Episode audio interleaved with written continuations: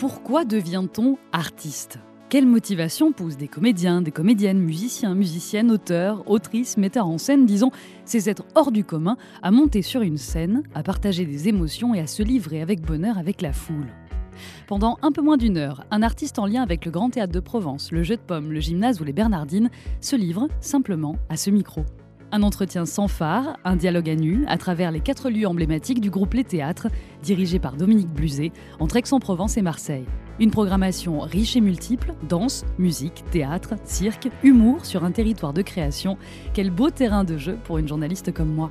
Vous entendrez des voix parler des arts de la scène, bien sûr, mais aussi de parcours, de l'enfance, de combat, de désir parfois et de doute aussi. Mieux comprendre la vie d'artiste, voici le but de notre podcast. Je m'appelle Mélanie Masson et je vous invite à entrer dans le monde merveilleux de la scène, là, maintenant, tout de suite. Le son de la scène, une série de podcasts imaginés par les théâtres. Notre invité est comédien et metteur en scène à sa guise, lui qui dit dans ce métier on passe sa vie à s'autoriser à grandir. Étonnant pour un garçon qui a justement grandi dans une famille unie, auréolé du Molière du meilleur seul en scène en 2017 pour son adaptation du roman de Maïs de Kerangal, une Marseillaise d'ailleurs, Réparer les vivants, énorme carton à Avignon. Emmanuel Noblet ne cesse d'étonner et de varier les plaisirs. Il a cette gentillesse dans le regard qui nous laisse à penser que c'est un chouette garçon. On va le vérifier ensemble. Il a été reçu par les théâtres à cette époque et revient avec le discours en tant que metteur en scène cette fois-ci. À travers le monologue tendre et euh, très drôle d'un quadragénaire désabusé se reflètent nos grandeurs d'âme et nos misères intimes, un miroir tendu pour mieux rire de nos faiblesses. Et lui, alors quelles sont ses faiblesses? En a-t-il? Réponse dans le son de la scène avec Emmanuel Noblet. Vous êtes les bienvenus et ce podcast se réécoute évidemment sur toutes les plateformes sans modération. Bonjour Emmanuel Noblet. Bonjour, c'est sympa oh, cette présentation. Bah oui, on est là pour euh, discuter avec, en toute bienveillance. Très bien. Il n'y a aucune polémique dans, ce, bah, dans, ce, podcast. Et même, quand bien même. Oui, c'est vrai. Il n'y en aura pas beaucoup. Mm, euh, ce matin, café croissant à Marseille, dans, au comptoir du Gommier d'ailleurs, parce que mm. c'est une brasserie assez connue à Marseille sur le, sur le boulevard d'Athènes. Euh, vous êtes donc plutôt café croissant. Qu'est-ce que, à quoi vous pensez quand vous vous réveillez la première chose le matin? Au-delà de vous faire un café éventuellement. Ah, à quoi mm. je pense? là, concrètement, je me suis quand même réveillé donc, dans, dans, un appart que je ne connaissais pas et, dans lequel je passe juste une nuit et je repars. Et je me suis dit, euh, il y a quand même ces deux premières secondes, mais que j'adore hein, en tournée comme, comme n'importe où, euh, quand on est en vacances ou quoi, où tu te réveilles et tu dis, mais où je suis? Et, et, la réponse est venue au bout de 3-4 secondes. Mais voilà, et après, en fait, c'est penser à la journée qui attend, le, voilà, le planning, les choses à faire. Les, c'est toujours une joie de penser à une journée remplie pour vous? Ah ouais, Ah ouais, j'adore. Ouais, mais moi j'adore faire plein de choses. Je, suis un peu du genre à me, à me disperser, mais j'adore cette concentration dans la dispersion. C'est-à-dire plus j'ai de choses à faire, plus ça me ça m'excite et passer d'un sujet à l'autre, d'un projet à l'autre, lancer plein de projets avec ceux qui se font, ceux qui ne se font pas, et puis euh, ou ceux qui se feront plus tard, ceux qu'on doit relancer.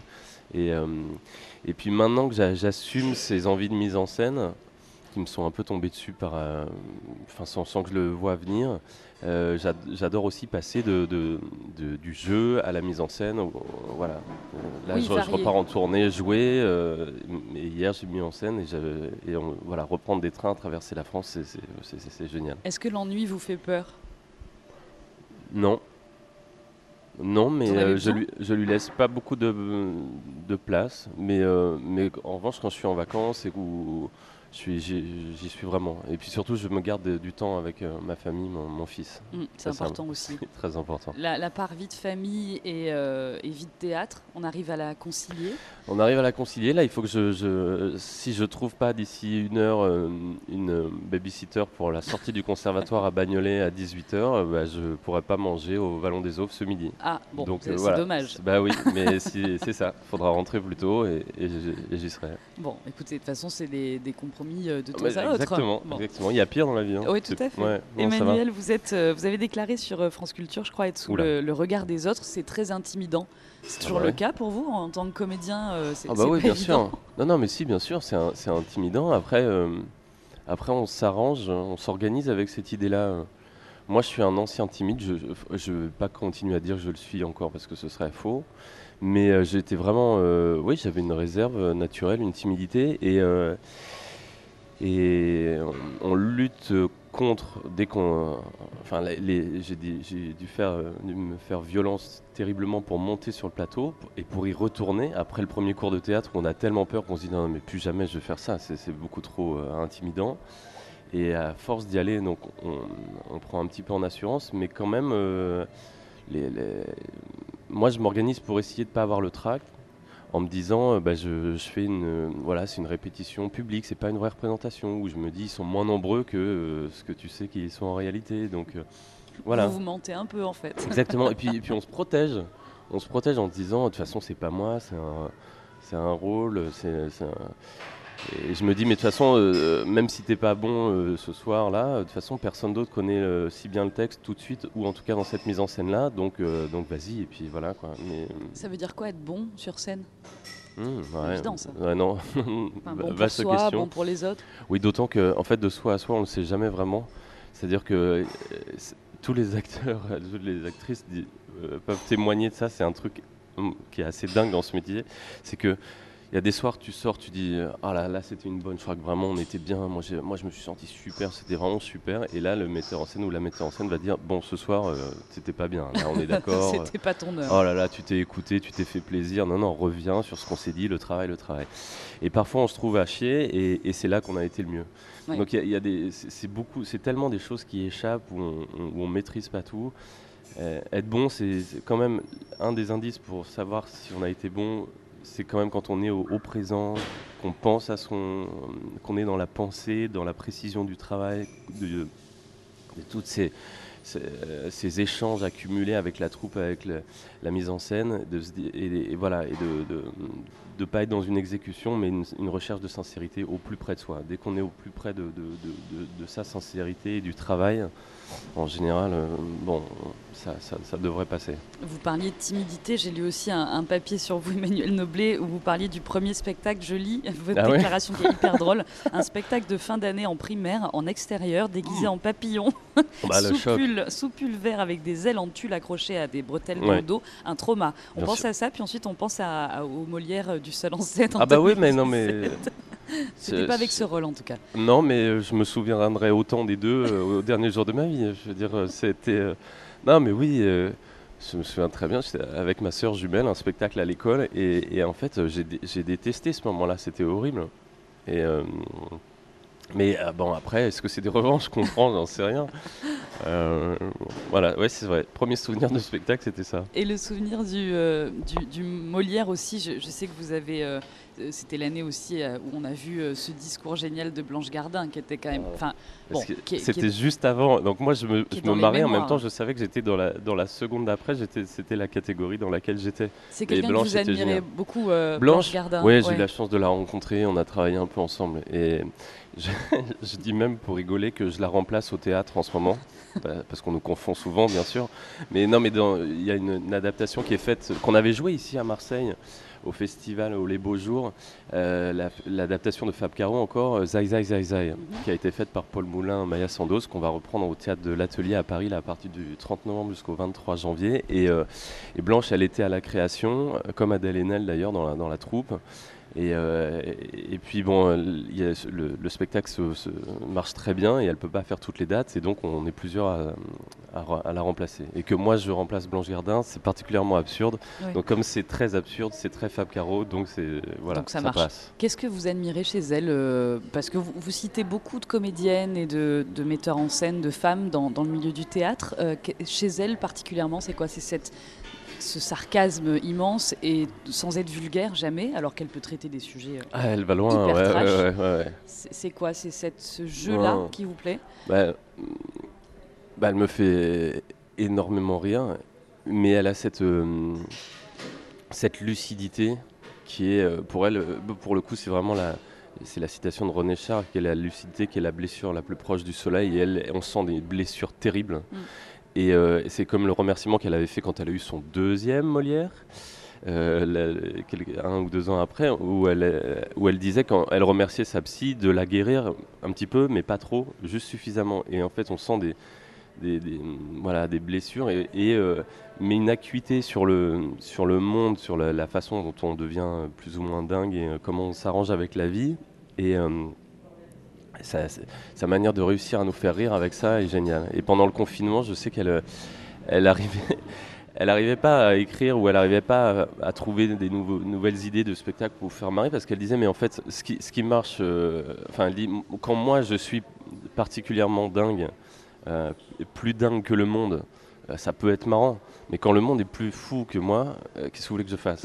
Et, voilà. mais je crois que c'était très bien vu, c'était exactement ça. Ceci dit, elle sort une série là bientôt sur, euh, sur Canal que j'ai hâte de voir. Ah oui, non, mais moi aussi, clairement, je crois qu'on n'est on pas les ah seuls. on, va rester sur les, discours et puis les, les, comédiennes aussi rapidement parce que le, spectacle que vous mettez en scène en ce moment s'appelle Le Discours.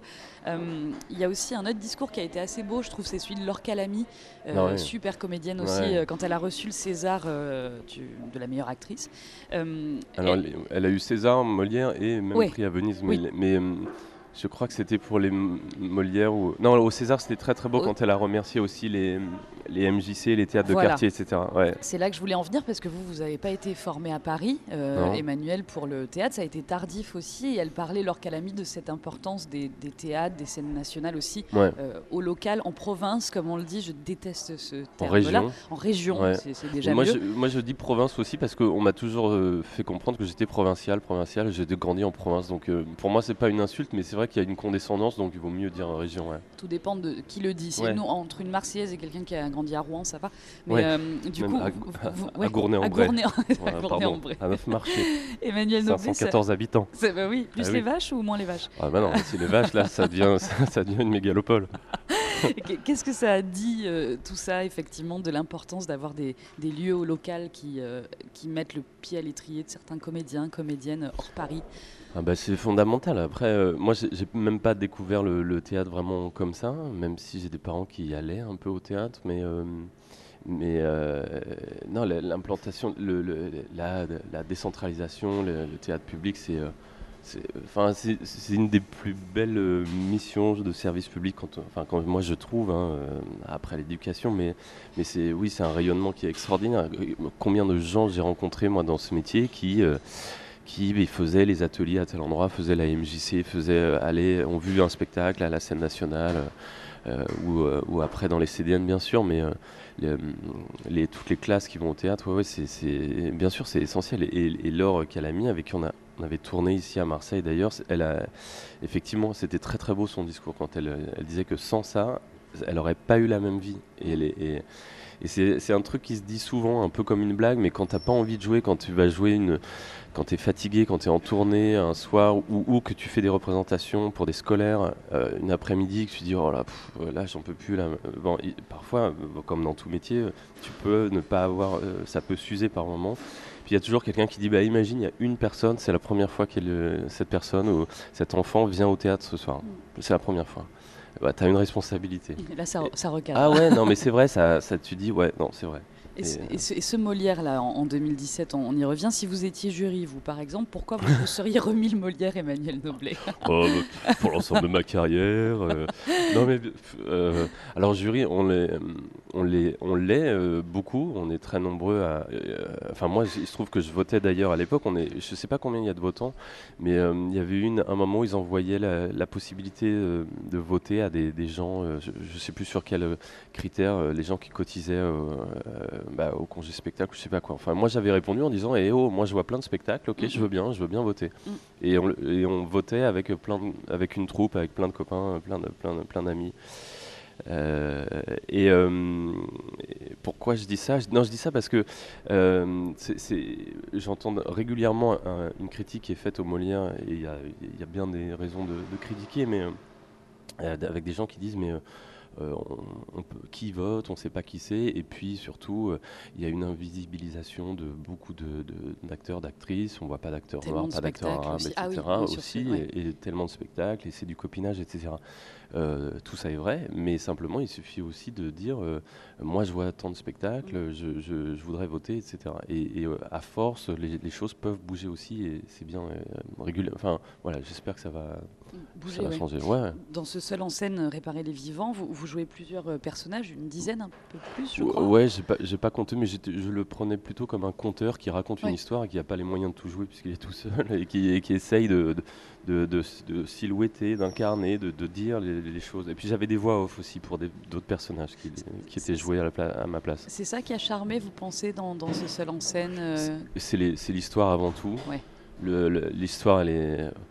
C'est toujours ça quand même. C'est quand, on a un grand texte, euh, c'est l'essentiel du, travail. Et, là, le texte, il est le, scénario, ce 24 heures chrono dans la vie d'un cœur qui passe d'un homme de 20 ans au corps d'une femme de, de 50 ans.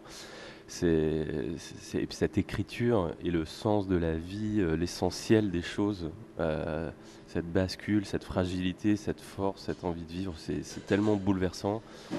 voilà. Après, moi, je me suis laissé emporter. J'ai mis tout, tout, mon cœur aussi.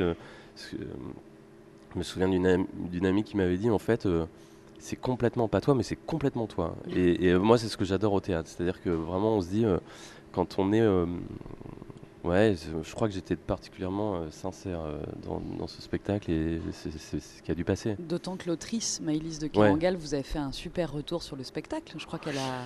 Ouais, ouais, elle avait aimé, ouais, ouais, c'est ça. Son Après... texte mis en scène. Oui, puis c'était la première fois que son texte était adapté, qu'elle voyait un. Il y a eu Corniche Kennedy, mais au cinéma. Après, ouais, aussi, ouais. Et, euh, et je crois qu'il y, a une adaptation aussi que je veux voir. Euh, oui, il y a une adaptation au théâtre là qui a eu lieu de Cornish Kennedy que je voudrais voir. Mm. Euh, et, oui, et en plus, Maëlys, elle était à la première à Avignon, pile en face de moi, dans une toute petite salle. À, la pression, non Un petit ah peu. non, mais j'osais pas la regarder parce que voilà, je regardais son, son épaule. C'était très impressionnant. Et son retour, effectivement, était. Oui, oui, bah, elle était, elle était euh, heureuse, je crois, du, spectacle. Et puis, et puis, elle était heureuse aussi de, enfin, c'était, c'était un. Elle disait, euh, euh, elle n'est pas intervenue dans, l'adaptation en disant c'est, ton travail, c'est toi qui, voilà, c'est une autre œuvre à partir de mon œuvre. Et elle, ce qu'elle aimait beaucoup, et je me souviens, elle avait écrit ça dans un texte au début pour me soutenir, où elle disait c'est comme euh, à l'origine de la littérature, c'est transmettre des histoires. Il faut que les, il faut que les, il n'y avait pas d'écriture, donc euh, il faut, il faut que les histoires se voyagent. Par l'oral. Par l'oral. Donc, euh, donc le, théâtre était un relais comme ça, et cette transmission, c'est quelque chose qui la, touche. Elle, aimait ça. Vous parliez de lassitude, Emmanuel Noblet. Il y en a comme dans tout métier, même dans celui de comédien. Vous l'avez joué plus de 300 fois, je crois, cette pièce? Ouais, 308 fois. Ouais, 308. Mm. alors on s'en lasse de temps en temps, bah, très honnêtement ou pas? ah bah, Très honnêtement, quand euh, il y a eu, euh, ça a duré 4 ans la tournée. Il y a eu des moments euh, de solitude, hein, un seul en scène. Mais j'ai beau avoir un, super régisseur, on était en, en, tournée que tous les deux.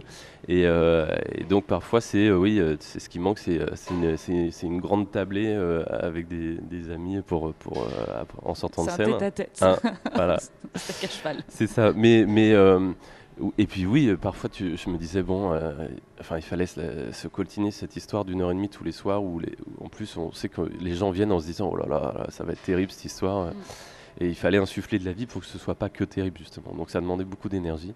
Mais j'ai adoré le, le, faire. Je m'en suis assez peu lassé et je me suis même un peu forcé à l'arrêter ou à, transmettre à transplanter le spectacle dans le corps d'un autre euh, acteur, Thomas Germain, un ami très cher, pour, que, pour que le spectacle continue à vivre à la 200e, je me suis dit, bon, faut, faut faire aussi un peu autre chose parce que moi j'avais fait ce spectacle aussi parce que personne m'embauchait et qu'il fallait que je trouve du boulot. C'est fou, et, on décroche un Molière avec ça. Oui, c'est dingue. Bah oui, bah euh, on sait jamais ça. Hein. C'est quand même. Euh, voilà. Mais, euh, mais je me suis dit, il faut aussi que je fasse autre chose et, ceci dit, les, ça a correspondu aussi à un moment où les gens m'ont dit, maintenant toi tu vas faire tes propres spectacles. Je me suis dit, mais non, mais moi je suis metteur en scène juste pour, sur ce spectacle parce qu'il il fallait que je me donne du boulot. Euh, et, donc je faisais des grands signes en disant embauchez-moi, embauchez-moi. Et, euh, donc quand il y a eu des, perches qui, sont arrivées, j'ai voulu les saisir et j'ai laissé le spectacle vivre avec Thomas, mais j'ai encore eu envie de le jouer encore une centaine de fois et régulièrement j'ai recraqué jusqu'à récemment euh, à rejouer le spectacle. Et je, maintenant, et c'est la première fois que je le dis, j'arrête de dire que c'est la dernière, c'est fini, je recraquerai, c'est sûr. je, le, je le rejouerai. À un moment, jusqu'à ce que j'ai l'air euh, trop ridicule et que je me tienne plus sur un surf. Euh, là, on dira, j'ai des, des, proches qui sauront me dire, arrête, t'es ridicule. parce que Simon est surfeur dans le, le personnage. La première scène, c'est je suis, je fais du surf. Et puis réparer les vivants, je veux dire, c'est quand même un titre qui est, bah, ça. Qui est sublime. Ah, c'est un titre qui ne, qui, qui ne connaîtra jamais de de, répit et qui sera toujours indispensable. Mm. Vous avez le droit de prendre un petit bout de ah croissant. Bah oui, c'est ça, je cherche bah entre, deux, entre, deux, phrases. Non, je vous en prie, je, vais prendre un peu plus de, temps. Emmanuel Noblet, euh, invité du, son de la scène, euh, le podcast des, théâtres, on est très heureux de vous, de vous recevoir.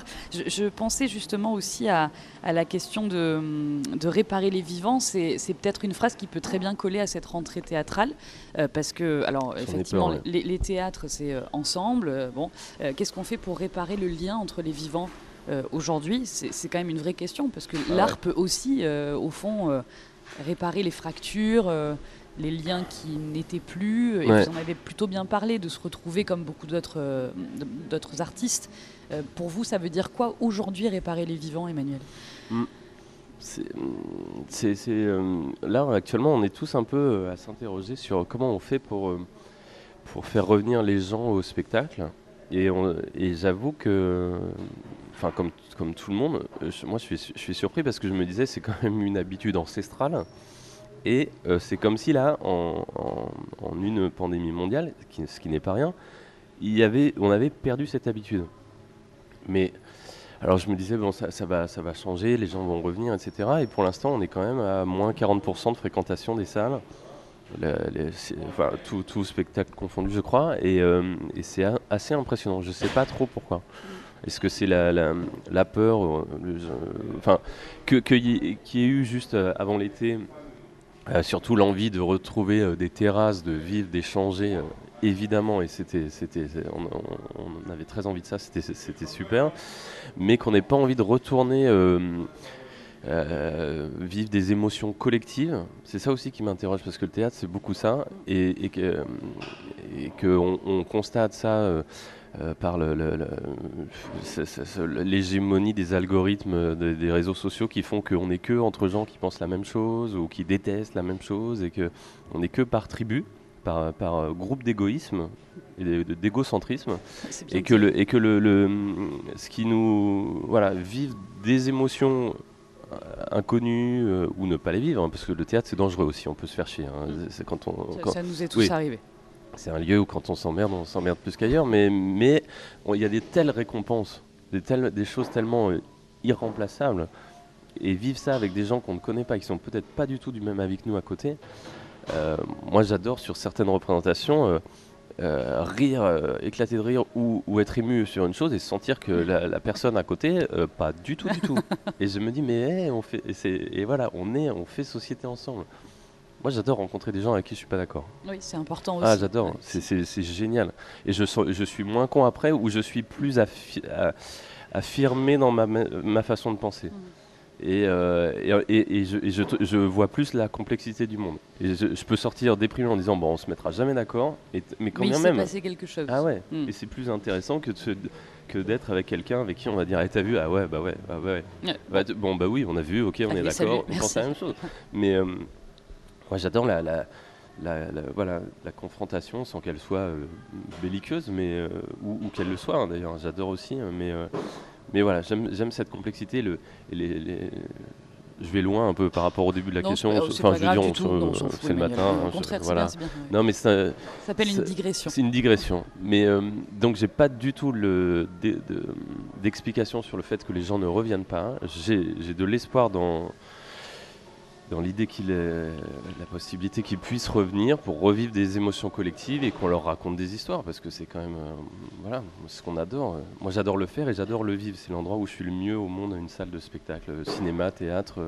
C'est ce que j'allais dire. se fait et qu'on. Allez, viens, on va te raconter un truc. C'est ça, on t'embarque en ah tout cas.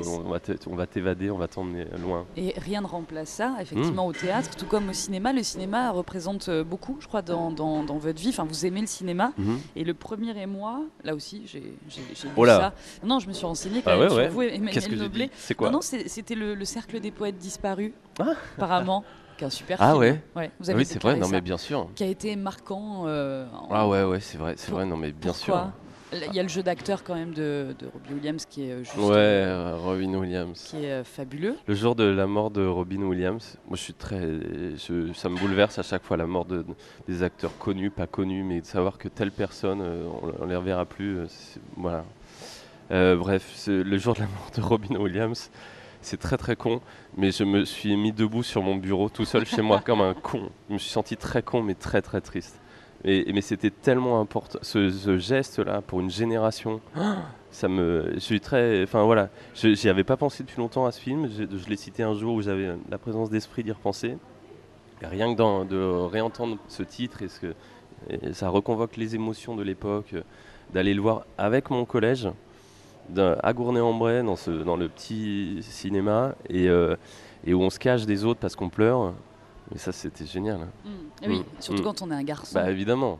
on n'avait pas le droit à l'époque. Maintenant, on a le droit, les gars. On peut pleurer. C'est bien. Ouais, Boys Don't Cry. Enfin, ça, c'était ouais. avant. Ouais, ouais. le cinéma aussi. Génial titre, quand euh, même. Il y, y, a Romy Schneider, il y a Michel Piccoli, il y a Claude Sauté. C'est le choix de votre euh, chanson. C'est la bande originale de votre vie, Emmanuel Noblet. Oui, on m'a demandé de préparer l'émission et de bien. choisir une bande originale. J'ai proposé ça, la, la, la musique des choses de la vie. Ou la chanson d'Hélène. Ou la chanson d'Hélène. La chanson d'Hélène. Pour plein de raisons. Parce que c'est le, le CD que j'ai le plus usé au point qu'il était rayé comme un, comme un vinyle. Je l'ai tellement écouté, euh, celui-là. Et euh, ce film euh, m'a bouleversé tant, tant et tant de fois. J'ai fini par comprendre un peu pourquoi, grâce à ma sœur jumelle d'ailleurs, après Réparer les vivants, quand je répondais à une interview où je disais que j'avais rien à voir avec le sujet d'une transplantation cardiaque, de, tout ça, heureusement. Et après ça, elle m'appelle en disant Mais t'es sûr? Je dis bah, quoi, à quoi tu penses? Et elle me rappelle qu'on est quand même né prématuré, grand prématuré, à 6 mois et 15 jours. Ah oui. Donc euh, voilà, on faisait 3 kg 2 à 2 et que évidemment que nos premières heures en réanimation, euh, avec mes, parents qui rentrent chez eux à la campagne sans savoir si on va vivre, euh, ça dure plusieurs heures, plusieurs jours. évidemment que ça a dû laisser des traces. Et je comprends grâce un peu ça. Ah mais ça complètement. Et, Marie, ma sœur, me, dit ça et, elle me dit donc je pense que c'est pour ça que ces sujets-là euh, t'intéressent et que réparer les vivants qui se passe pile entre la vie et la mort et on ne sait pas qui va gagner mais c'est la vie qui gagne. Elle me dit j'ai comme l'impression que tu as, une histoire personnelle qui peut expliquer ça. Et, euh, c'est vrai et, les choses de la vie, euh, voilà c'est cet endroit entre la vie et la mort d'un homme qui, qui, a un accident de voiture et il revoit défiler toute sa vie. Et ben comme toutes les œuvres depuis, j'ai compris que toutes les œuvres qui se passent comme ça entre la vie et la mort, ben, ça me bouleverse. Et, à tel point, et la vie étant bien faite, j'ai eu une proposition de, très belle de, Clarica, la chanteuse Clarica et, Messia, Amandine Messia, euh, qui, à, la mort de Jean-Loup Dabadi, euh, ont eu envie, euh, Clarica s'est dit il faut faire un, spectacle sur cet homme-là qui, qui, a à la fois écrit un nombre de chansons dingues de très belle chanson de la, française et euh, qui a été le scénariste de films très hilarants euh, d'Yves Robert et de films bouleversants chez, chez Sauté ou autre. Et elles m'ont proposé de venir jouer avec elle et chanter et de mettre en scène un spectacle sur Dabadi qu'on est en train de faire et qui s'appellera Dabadi ou les choses de nos vies. Euh, et, bon, voilà, c'est fou quand tout, tout s'organise pour faire sens par rapport à, voilà, un parcours. C'est joli. Les choses de la vie, c'est le choix musical d'Emmanuel Noblet, invité des, théâtres et du podcast Le son de la scène. On revient tout de suite. Ce soir, nous sommes septembre et j'ai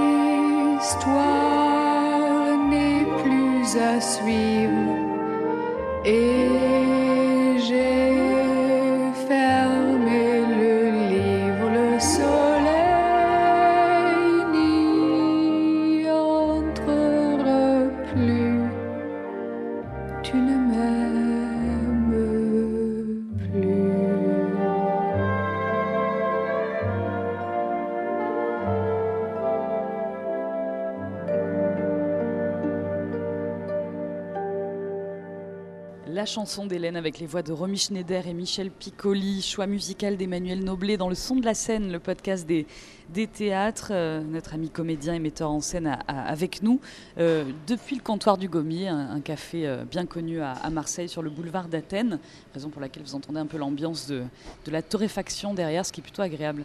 Moi j'aime bien, Emmanuel, le, le bruit du café le matin, c'est quand même toujours agréable. Mmh, moi Ouais, aussi. ouais, c'est bien ça. Ah oui, je partage. La musique dans votre vie, elle représente quoi?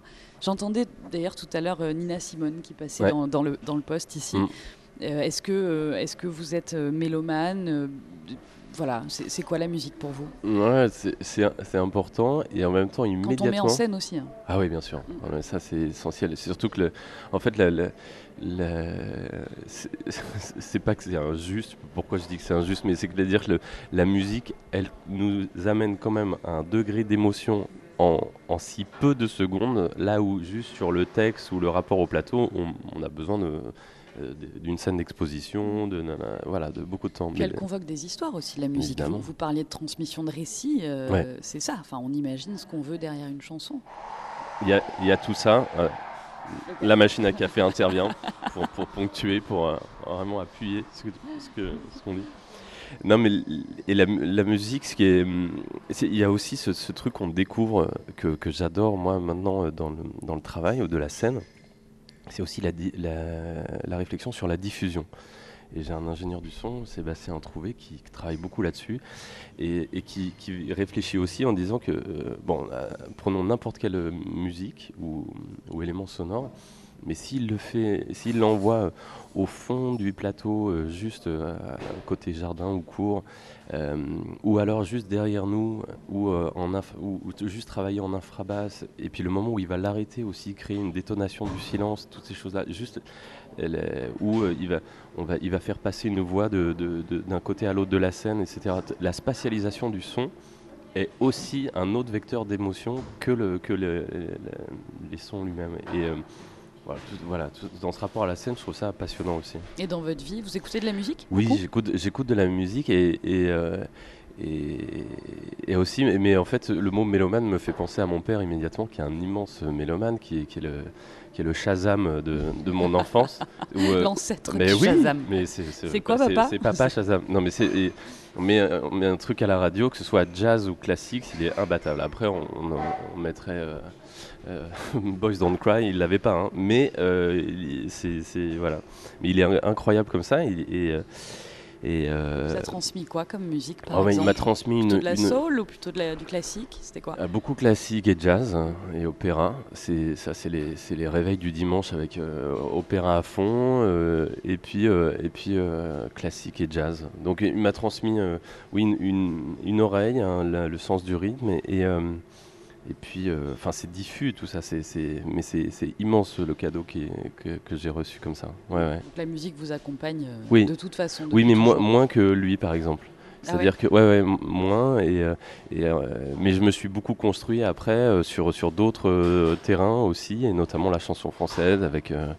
Avec euh, bah, beaucoup de tous les tous les interprètes qui me touchent beaucoup en chanson française quelle que soit l'époque jusqu'aux chanteurs actuels dont, dont un qui était qui est devenu comme un ami d'en- d'enfance à 20 ans et que voilà avec qui je chemine Vincent Delerme et on a grandi ensemble et c'est et, et j'ai- et voilà c'est des ça m'a c'est la bande originale de ma vie pour le coup maintenant Vincent Delerme.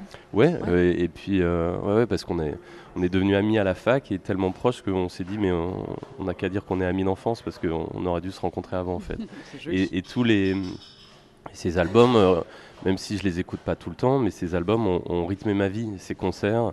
J'avais fait les lumières des premiers concerts aussi, on avait créé une, une compagnie ensemble. Et, et, par lui, j'ai rencontré d'autres chanteurs, euh, chanteuses, et, ça, ça m'accompagne aussi. Mais c'est plus forcément ce que j'écoute le plus, la chanson française, mais euh, voilà, j'écoute un peu, un peu plein de choses, mais pas en, pas en permanence. J'essaye de me décrocher. Le...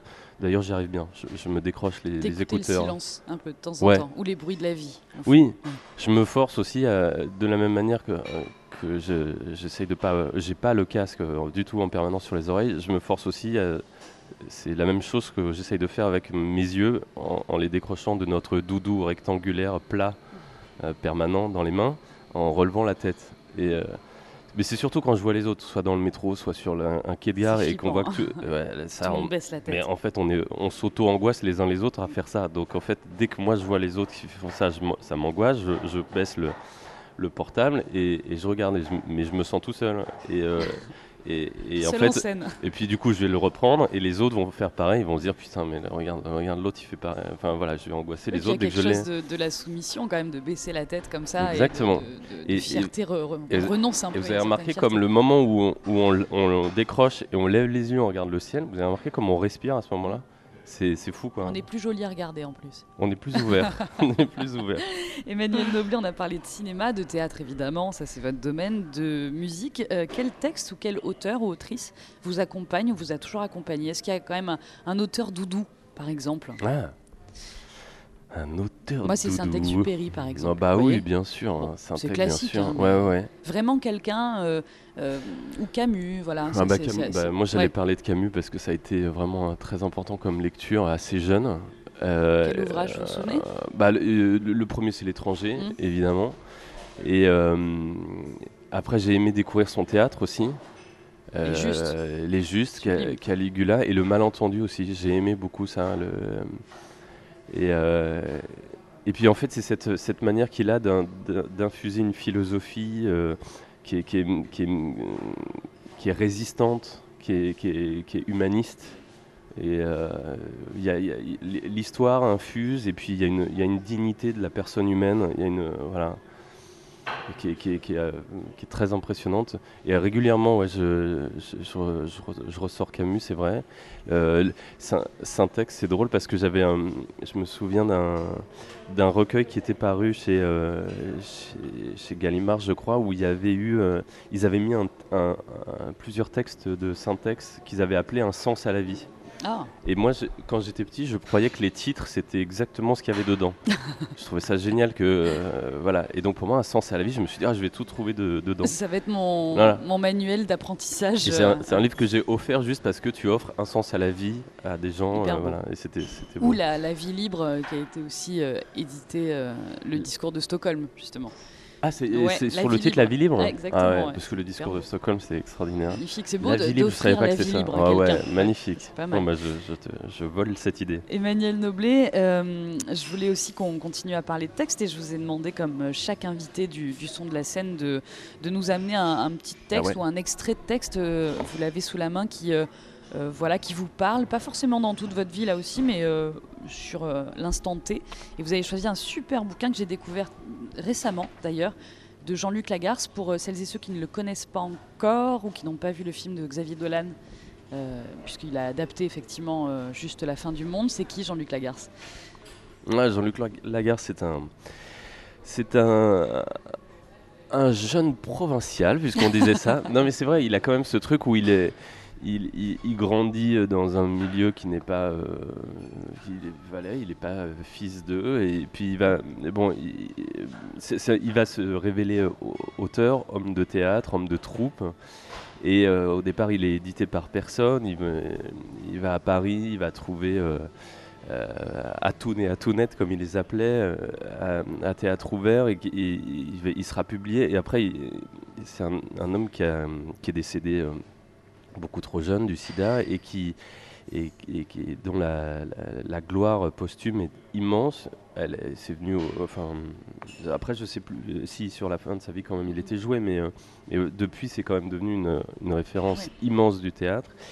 Et, euh, et il a cette manière de d'écrire de, qui est pétri de, de doute, de volonté de préciser sa pensée, de revenir, de, de- de- de se corriger en disant ah, c'est comme si les, les autres interféraient entre chaque virgule en disant euh, ah les autres vont penser ça, je dois faire attention à ce que je dis et à rechercher le, mot juste. Cha- chaque phrase est un, est un rapport aux autres et à sa propre pensée pour essayer d'y arriver, mais dans tous les sens du terme. Et moi, voilà, j'adore ça. Et surtout, il a une manière de parler euh, euh, dans ce recueil qui s'appelle Du luxe et de l'impuissance, qui était des, comme des, des éditoriaux de- pour chaque saison de théâtre. Et il a une manière de parler du métier qui me touche beaucoup, notamment euh, euh, là, dans cette période où on peut repartir en tournée, euh, retourner au bord de la mer, retraverser la France en train. Et c'est l'extrait que vous avez choisi de nous lire. Par exemple, on peut prendre Emmanuel celui-là. Noblet. Ouais, bien sûr, avec plaisir, on vous écoute. Et l'année suivante, une fois encore, l'année suivante, retourner au bord de la mer, traverser à nouveau la France en train, repartir en tournée. Revoir l'hôtel Phoenix à Lyon et l'autre celui-là d'Angleterre à Neuchâtel, Suisse. Ne plus être nulle part, être partout, se promener. Répéter à Paris, rue de Charonne peut-être. Construire le décor à Dijon, reprendre le spectacle à Strasbourg et passer par Toulouse.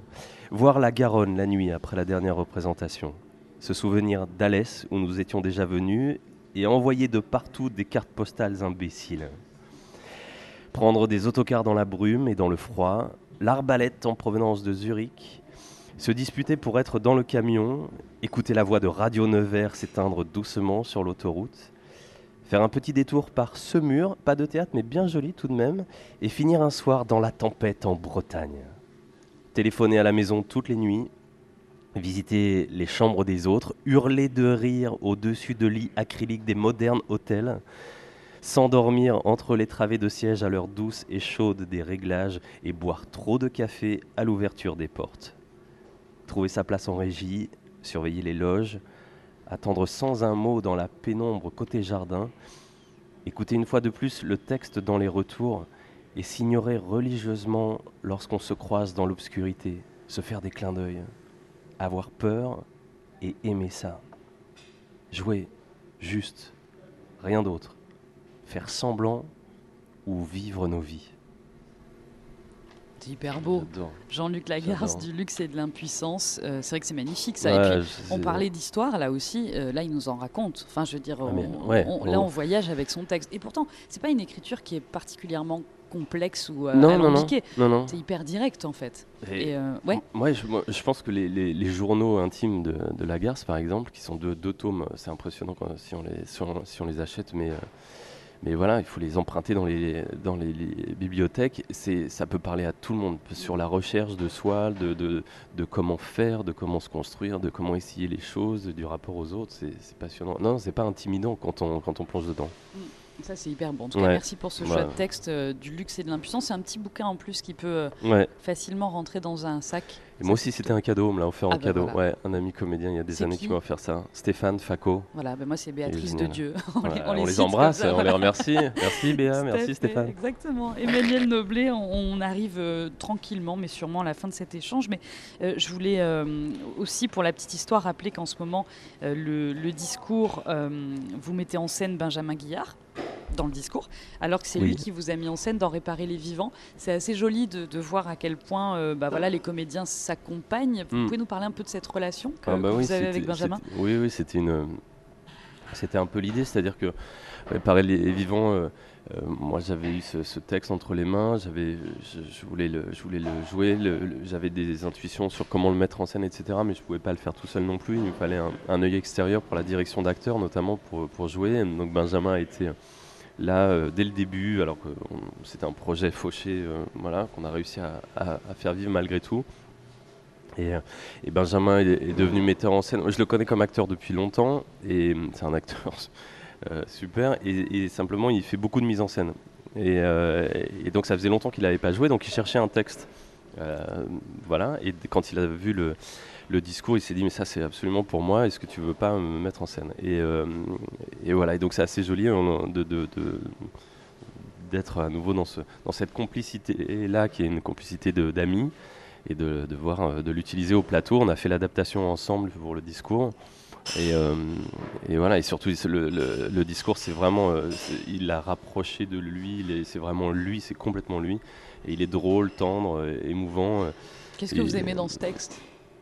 Bah, Pour ceux qui ne connaissent pas non plus. Ouais, alors euh, il est évidemment très drôle, mais il est terrible, terrible aussi. Euh, Fabrice Caron et Blanche Gardin, ils ont cette acuité terrible sur la société. D'ailleurs, on a fait un, truc euh, tous les trois, une carte blanche de Fab Caro avec Blanche Gardin et Pascal Sangla, qu'on a fait à la Maison de la Poésie, qui, est encore sur, les, sur YouTube, qui marche très bien, qui est très drôle. Ils ont ce point commun, tous les deux, de voir que le monde est terrible et qu'on ne peut s'en sortir on, s'en sortira, on y arrivera, mais que l'humour, la dérision est indispensable si on veut pouvoir traverser tout ça. Et, ça, dans le discours, c'est très très beau, cet homme seul, empêché de tout, qui, se rêverait d'être capable de dire non à son beau-frère qui lui demande de faire un discours. C'est la chose la plus idiote qui soit. Il, ne se passe pas grand-chose dans ce, texte. Mais euh, Fab Caro l'a écrit comme ça, c'est-à-dire qu'il se passe rien, mais on plonge dans les affres euh, de la psychologie d'un homme qui euh,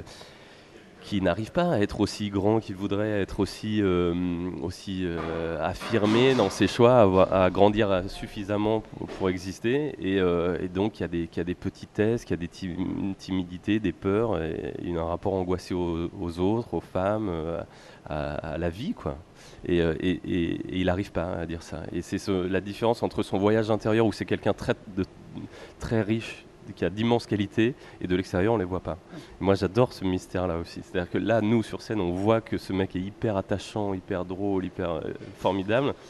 Mais, dans la vie, on passerait à côté de lui.